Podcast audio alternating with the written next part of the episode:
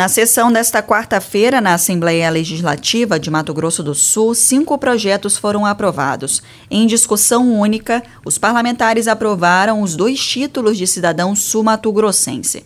Em segunda discussão, foram aprovados dois projetos, ambos do Poder Executivo.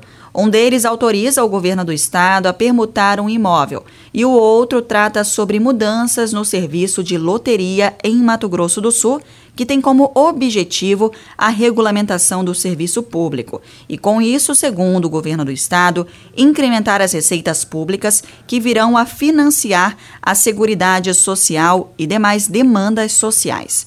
Em primeira discussão, os deputados aprovaram um projeto que permite meia entrada para pessoas com autismo e um acompanhante em eventos em Mato Grosso do Sul, como cinema e teatro.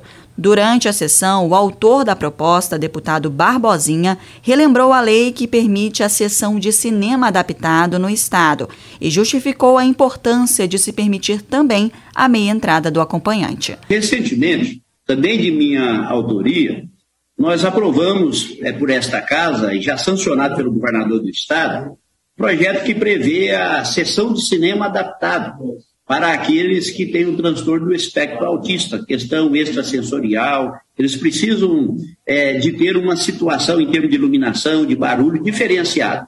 E nada mais justo de que o acompanhante né, a essa sessão ele possa ter o direito à meia entrada. A proposta segue agora para a segunda discussão.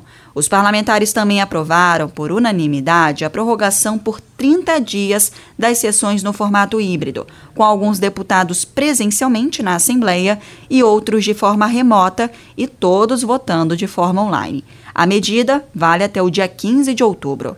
De Campo Grande, Ingrid Rocha.